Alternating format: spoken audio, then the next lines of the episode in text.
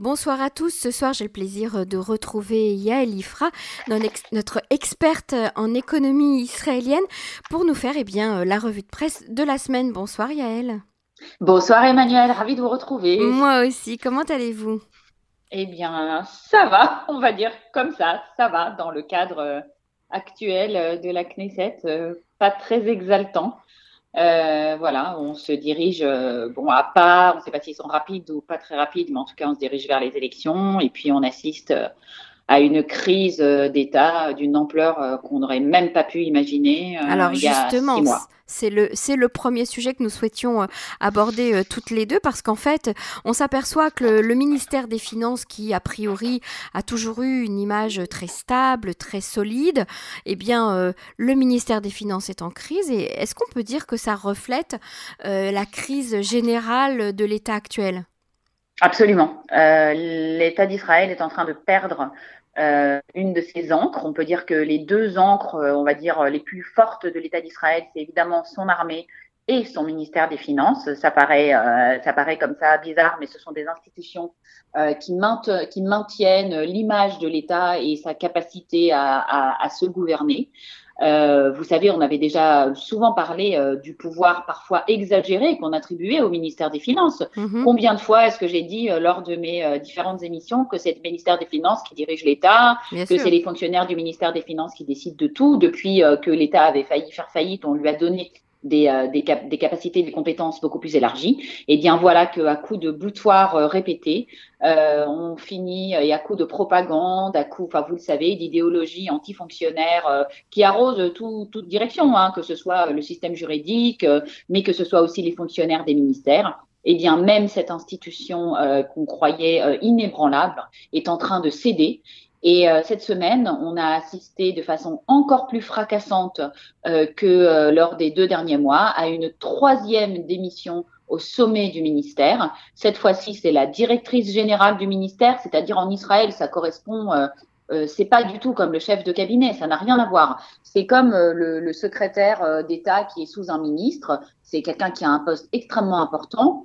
donc Kerner, Keren, pardon, Terner Eyal, euh, une jeune femme qui était arrivée avec Israël Katz du ministère des Transports, où elle a été sa directrice générale pendant des années. C'était un couple dont on disait qu'il fonctionnait merveilleusement bien. -hmm. Elle-même était effectivement issue du ministère des Finances, mais elle l'avait suivi au ministère des Transports et donc elle était revenue.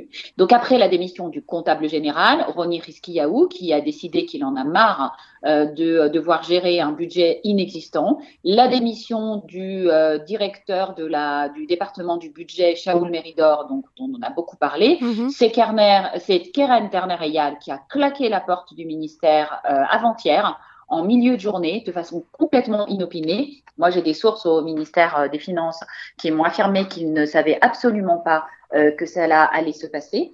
Et moins de quatre mois après être arrivé avec Israël Katz, avoir quitté son congé maternité parce que c'est une jeune femme d'à peine 40 ans, très brillante, euh, qui, euh, qui, qui, pour le suivre, euh, son nouveau ministre Israël Katz, eh bien, elle a quitté le ministère pourquoi? Eh bien, tout simplement parce que Israël Katz n'est pas un ministre libre. En fait, ce que reflète cette démission fracassante ainsi que toutes celles qui l'ont précédée, c'est l'incapacité du ministre qui est censé être le plus puissant de l'État après le ministre de la Défense et le Premier ministre à diriger son ministère. Et pourquoi? Parce qu'il a les mains totalement liées par, par le calendrier par le calendrier politique que lui impose Benjamin Netanyahou. Pourquoi? C'est une raison très très simple qu'il faut comprendre. Il faut comprendre qu'en Israël, si le budget de l'État n'est pas voté, la Knesset est immédiatement dissoute automatiquement. Mhm. Une des conditions que le gouvernement puisse tenir, c'est de voter le budget. C'est donc, comme je vous disais, une encre.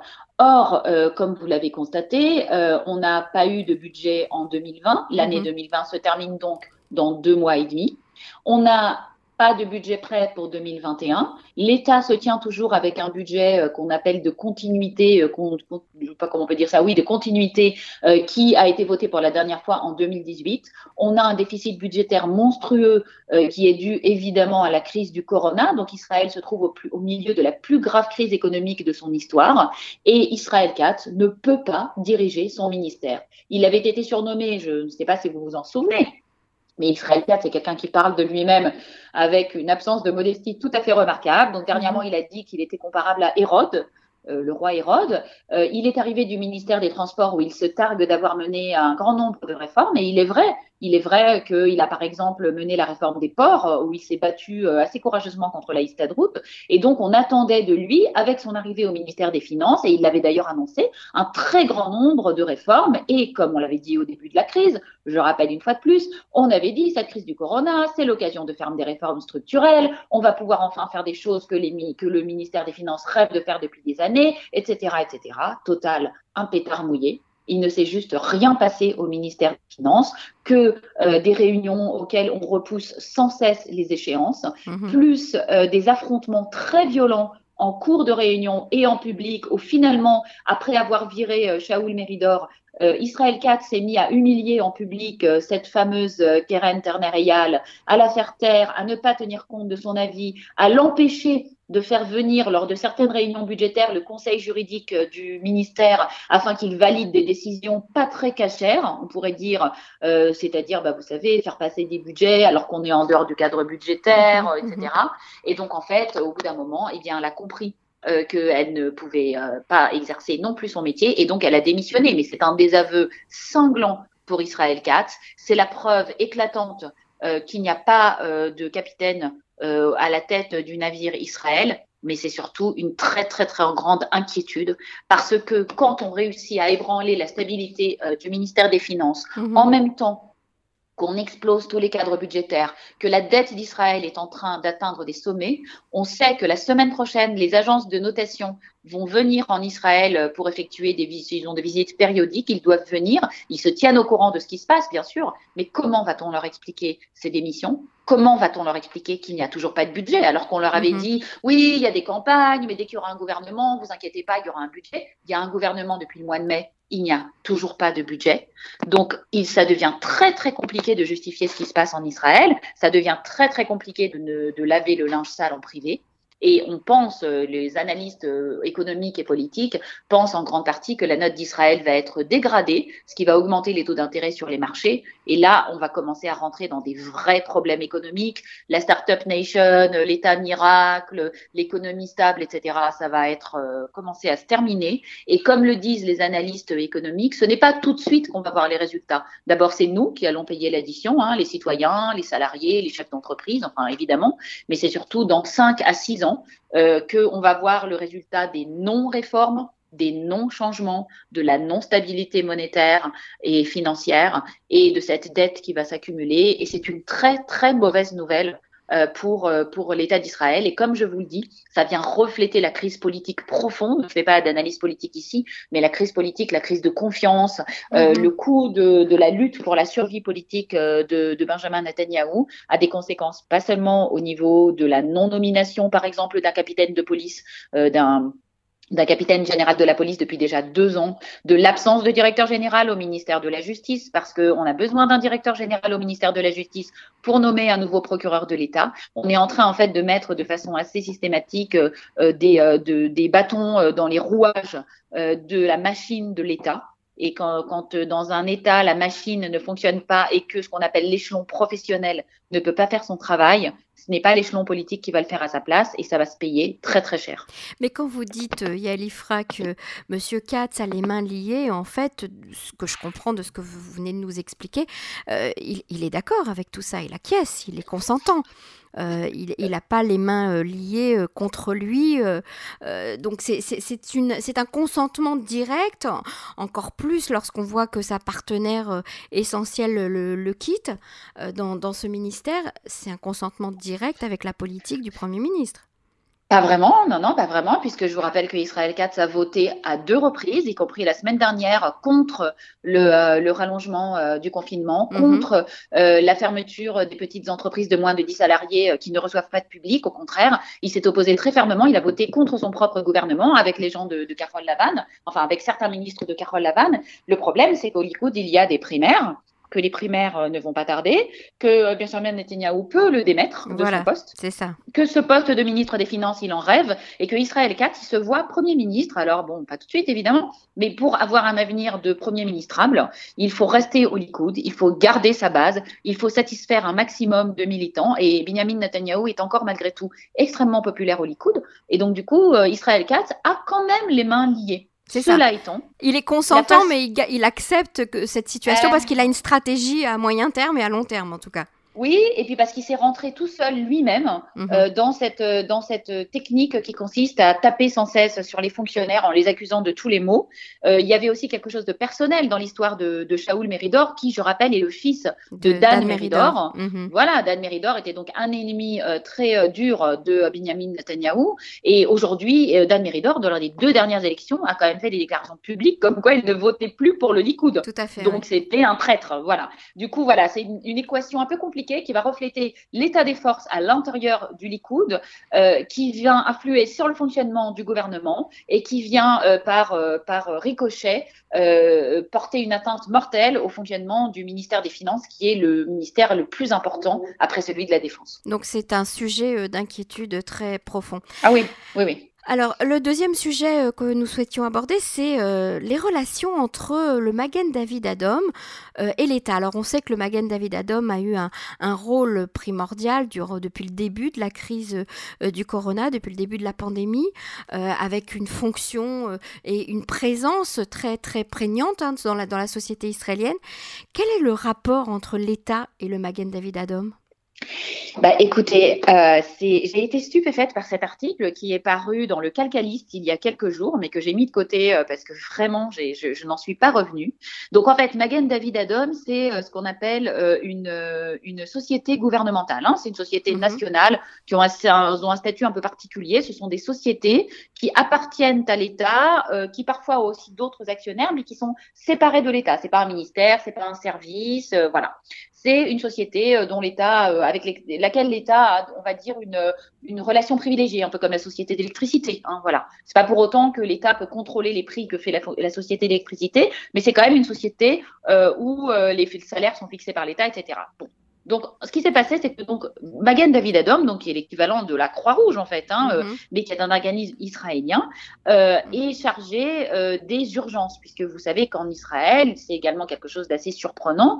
euh, les urgences euh, ne sont pas, ne font pas partie des hôpitaux ou euh, ne sont pas un service de l'État, mais donc un service délégué par l'État à Magen David Adom. Et euh, Magen David Adom est un organisme qui a quand même une, une indépendance financière et qui facture ses services à l'État. Mhm. Voilà. Donc ça, c'est une première chose à savoir. Donc dans un premier temps, et je reviens quand même hein, sur la panique euh, qui a présidé au début, vous vous souvenez euh, de la crise, de l'éclatement euh, de la crise du corona, on a donné assez naturellement à Magen David Adom, enfin assez naturellement finalement non, parce que souvenez-vous que les coupotes Rolim, les caisses d'assurance maladie, depuis le début ont protesté, pourquoi ne nous donne-t-on pas à faire les tests? Et on a confié à Magan David Adom la réalisation des tests du corona. Donc, vous vous souvenez, Dans les ils sont devenus etc.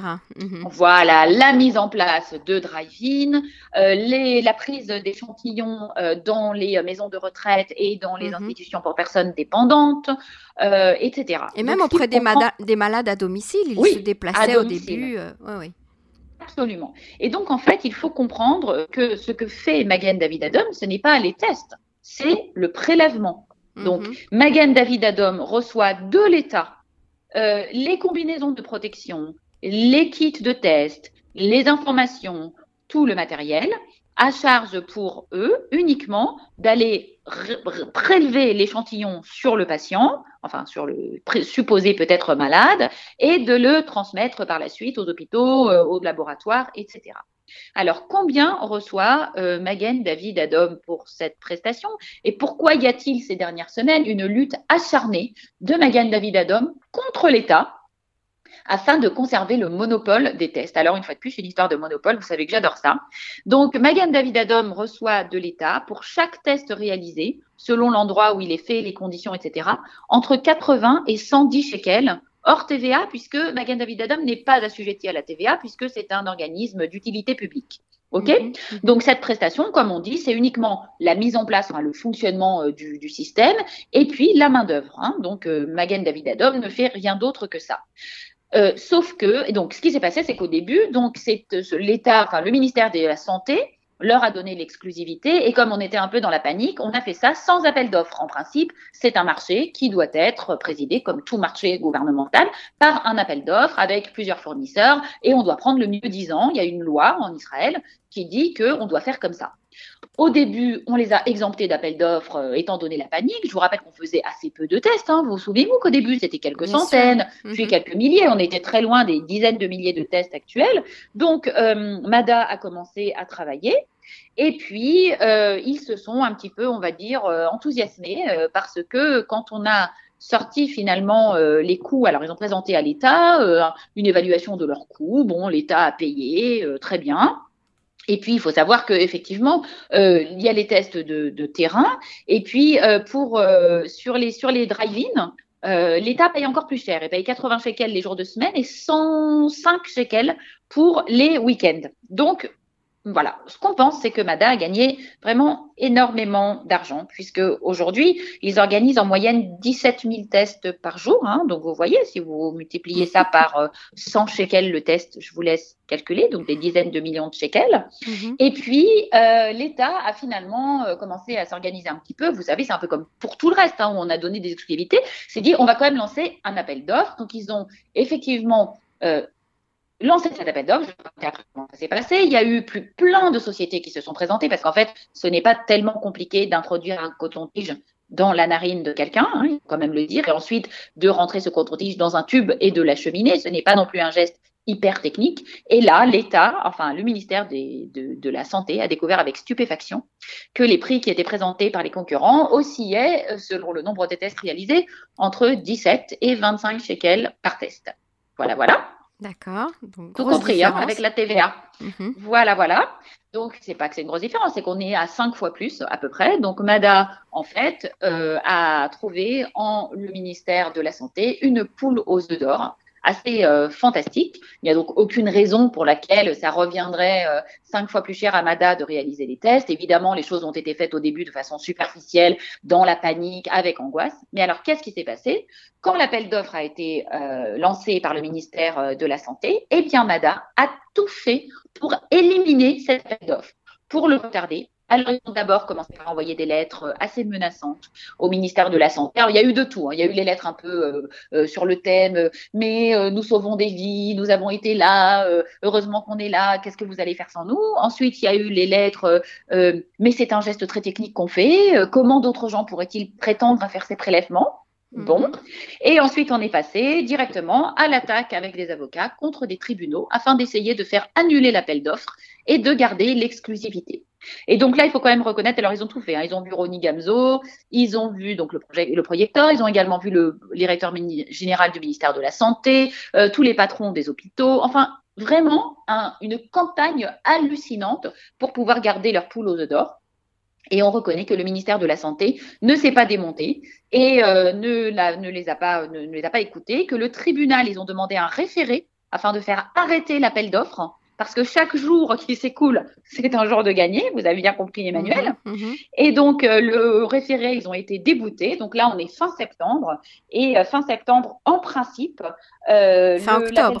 De, fin, oui, fin septembre, donc ils ont le, le, référé a été débouté. Mhm. Et donc là, l'appel d'offres a repris. Et en principe, on devrait, dans les jours qui viennent, attribuer, donc distribuer cet appel d'offres entre les différents prestataires, plus deux autres prestataires que le ministère de la Santé s'est mis de côté au cas où on doit faire plus de et donc, Megan David Adon ne s'est pas du tout présentée à l'appel d'offres. Donc, elle va perdre tout le marché. Et pourquoi ne s'est-elle pas présentée à l'appel d'offres? Eh bien, parce que, évidemment, c'est très, très compliqué, après que vous avez réclamé 80 euh, shekels euh, pour une prestation, d'aller tout d'un coup présenter euh, une offre dans laquelle vous aussi, vous devez vous aligner dans les 25 de tout le monde, parce que bah, s'il y en a 4 qui réussissent à faire à 25, c'est pas 4 qui perdent de l'argent, vous vous en doutez bien. Mmh. C'est un peu comme l'histoire des tests, vous savez, pour l'aéroport. C'est exactement la même chose.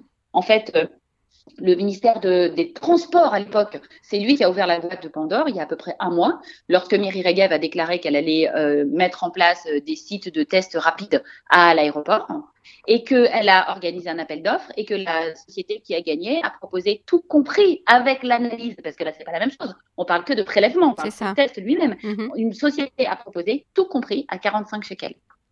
Donc c'est possible évidemment. Bien voyez sûr, bien sûr. Et du coup, voilà. Donc là, c'est pour vous dire que on se trouve en Israël finalement dans cette situation où, comme toujours, un acteur dominant, quand il s'est attribué un marché, ce marché lui appartient. Ça. Il ne veut pas le laisser et il est prêt à tout pour le garder et même à perdre sa réputation. Parce que là, vous voyez, cet article, il fait quand même pas du bien à la réputation d'une société qui est quand même censée sauver des vies, euh, être là pour le bien public. Bien sûr. Ah oui, et on estime, au début du corona, ils ont gagné des centaines de millions de shekels sur, euh, ce, euh, sur les euh, prélèvements de tests du corona.